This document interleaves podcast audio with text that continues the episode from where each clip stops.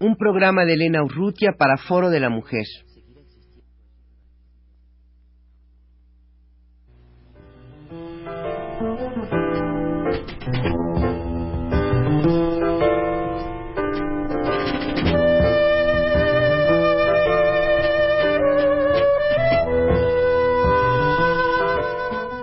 Foro de la Mujer.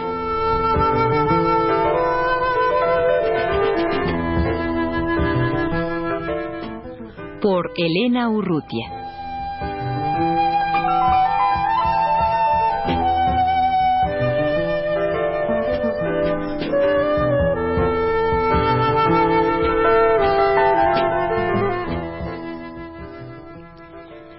Margarita Paz Paredes nació en 1929 en San Felipe Torres Mochas, estado de Guanajuato.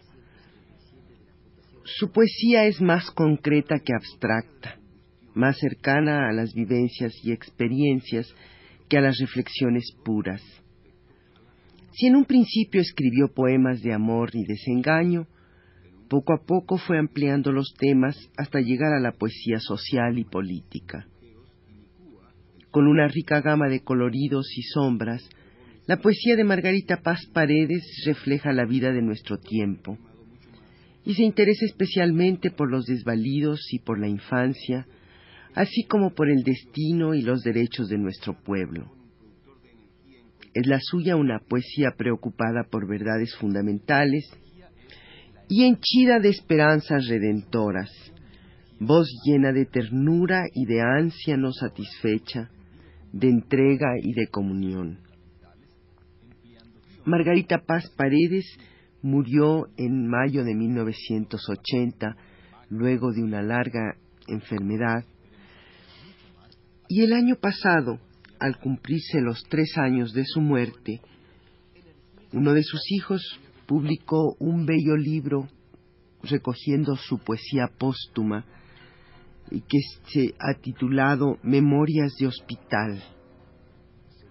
Dos poemas eh, publicados en, con Miguel Ángel Porrúa.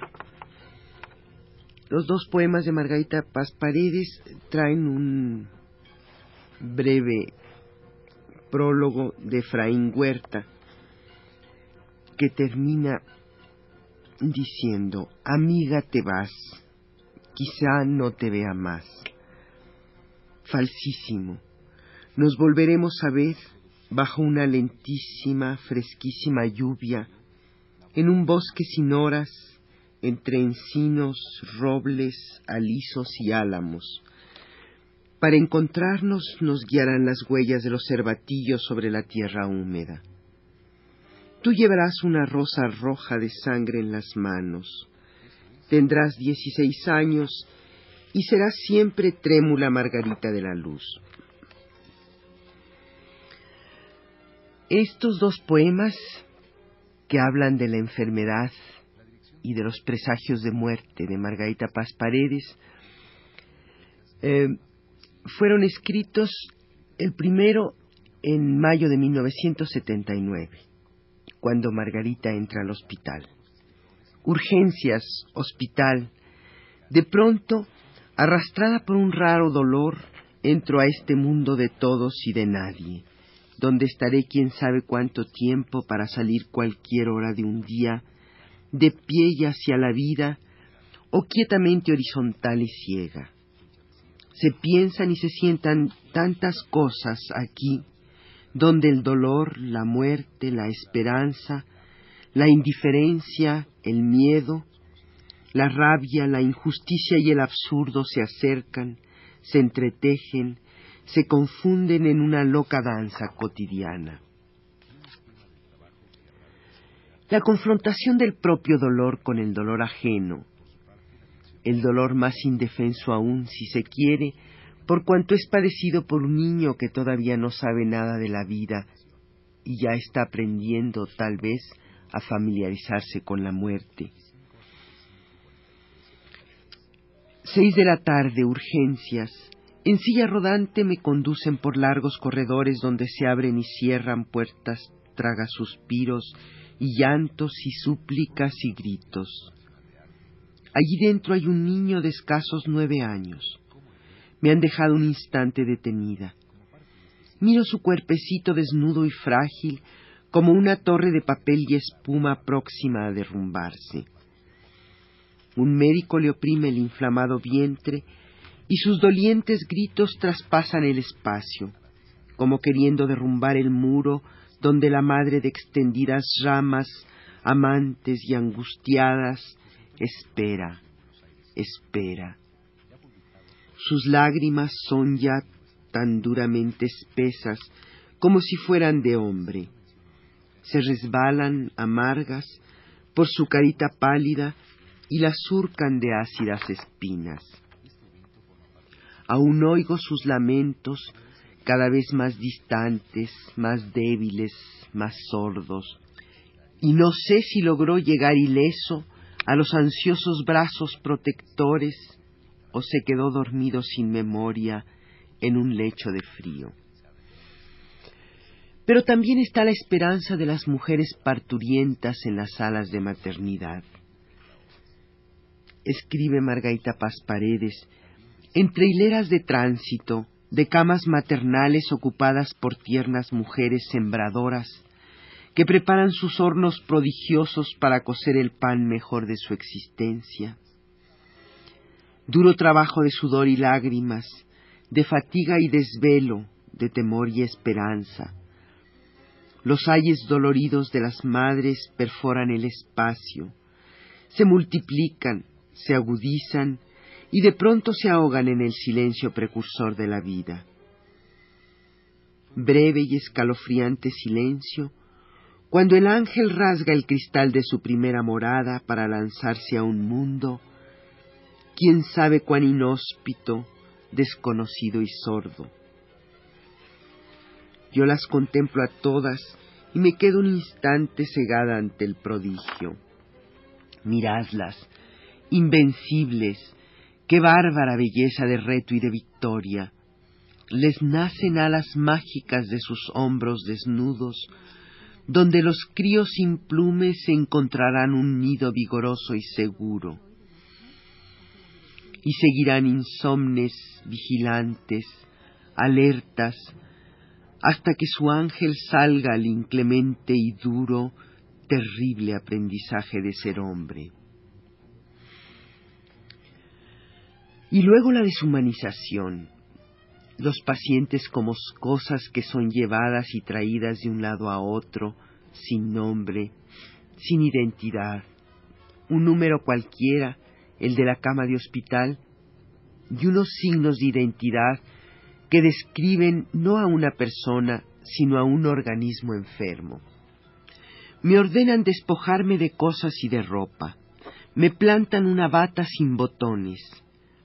Prohibido un libro, una hoja de papel, una pluma, un lápiz para labios, todo. Me conducen arriba, y desde ese momento soy un número.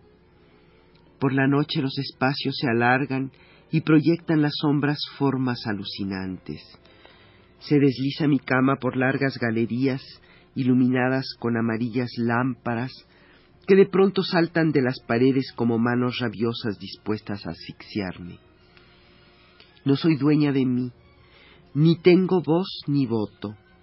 Me empujan, viran, se detienen, me introducen a un túnel de miedo un clic y una luz verde, mortecina como espiral enferma que me chupa un instante y luego me rechaza y me lanza hacia afuera. Ya estoy rodando por otras galerías donde solo retumban palabras metálicas y extrañas de seres que no existen. Y me paso la noche con los ojos abiertos, y los oídos rotos por órdenes mecánicas. El cuarenta al quirófano, la treinta y dos que grite cuando quiera, porque aún no es tiempo. Perdón que la interrumpa, la veinte no respira. Pues a la morgue, rápido, y sacudan la cama porque hay cola esperando. Envuelta en un sudario, trasladada en una plancha rodante, La paciente es llevada al quirófano. Prohibida la entrada a todo extraño, pero no a mí. Me cuelo. Al fin que ni me ven. No existo. Me deslizo en patines deliciosos y suaves por una galería increíble de vidrio. Estadio gigantesco, redondo y resonante como de otra planeta.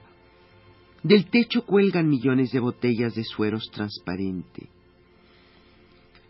Pequeños orificios dejan salir el agua aprisionada por delgados conductos, como serpientes traslúcidas y móviles. Cada gota que viaja deja una estela de oro y la escoltan burbujas que al estallar salpican la sombra de frescura. Ah, pero abajo de la tiniebla húmeda otras serpientes reptan, se levantan, para enroscarse como lianas hambrientas en busca de alimento. Abren sus fauces rojas y calientes, y la gotita de agua por su delgado túnel cristalino va cayendo serena, suavemente, en las bocas sangrientas. Mi delgadez alcanza el temblor del suspiro y puede traspasar esa maraña sin que me roce el miedo. ¡Qué sed! ¡Qué sed tan infinita! ¡Qué deseos de empaparme la frente, los labios, las mejillas! Pero, ¿cómo beber de esa frescura si cada gota está predestinada al cauce que alimenta? Pero no puedo más. Me pierdo en la maleza de entrelazadas cuerdas, tropiezo con un tallo vibrante y frío, frágil y vagabundo. Mis dientes lo destrozan y mientras bebo febrilmente su cascada de savia interminable, de pronto todo se desordena. Se rasgan filamentos, se trizan los cristales y un mar embravecido de sangre tumultuosa inunda y avasalla y yo soy la culpable de este crimen. Sin salvación y atormentada me dejo caer en el abismo donde implacables jueces habrán de condenarme.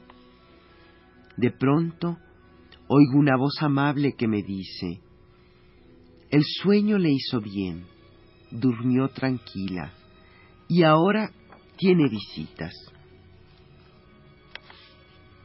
Después de la intervención quirúrgica, el consuelo de los seres queridos que ayudan a, sobrellevar el dolor. Regreso de otros mundos. Lenta, muy lentamente abro los ojos. Cuatro rostros, cuatro rostros bien amados y míos se acercan a mi pecho. Sus manos me acarician y sus voces, desesperadamente ansiadas, al fin me nombran con el nombre aprendido desde el primer encuentro de la vida. Mamá, madre, toda mi oscuridad se prende de luceros. Pero los seres queridos se van, se integran al mundo que está vivo. Solo queda la compañía de los otros enfermos para compartir el dolor y la enfermedad. El dolor compañero traspasa las, espesas cortinas que lo aíslan del vecino lamento. Un temblor solitario y oscuro se descuelga de las paredes frías, se desliza en las camas donde los cuerpos solos se estremecen y se enreda como helada mortaja en el desvelo del corazón amargo. La soledad entonces se agiganta, se multiplica y nos agobia. Yo salgo a los pasillos, tropiezo con probetas azules, amarillas, con algodones rojos y agujas saltimbanquis. Me detengo a la entrada de cuartos colectivos. Ellas están tendidas con su pena obstinada y nunca se comparten sus soledades solas. Yo penetro buscando un eco, una respuesta. Me acerco a la más joven. Qué orfandad silenciosa y resignada. Aproximo a sus resecos labios un poco de alimento, pero ella lo rechaza. Y oigo su voz quebrada, apenas perceptible. Mañana habrá visita. Las manos de mi madre vendrán aquí sin falta. Solo cuando ella llega vivo, sueño y espero. Febril, desconcertada, entro a todas las salas. Quiero ayudar a todos, sacudir mi, mi silencio. Pero tienen ausente la mirada, el dolor derramándose por dentro y en su noche una herida, incógnita ventana, abierta a la ternura que viene perforando la distancia. Y entonces algo informe como un aviso que surge de las sombras me sacude como un desgarramiento, porque nadie quiere morir a solas, entre sueros y blancos uniformes, porque sólo esperamos para la vida o la muerte exacta la llegada puntual de las manos ansiadas que vienen desde siempre con su fuerza de amor a rescatarnos.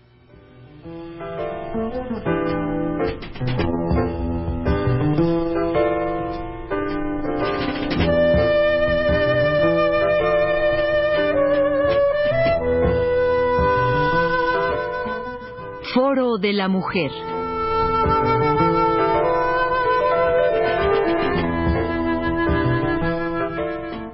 Por Elena Urrutia.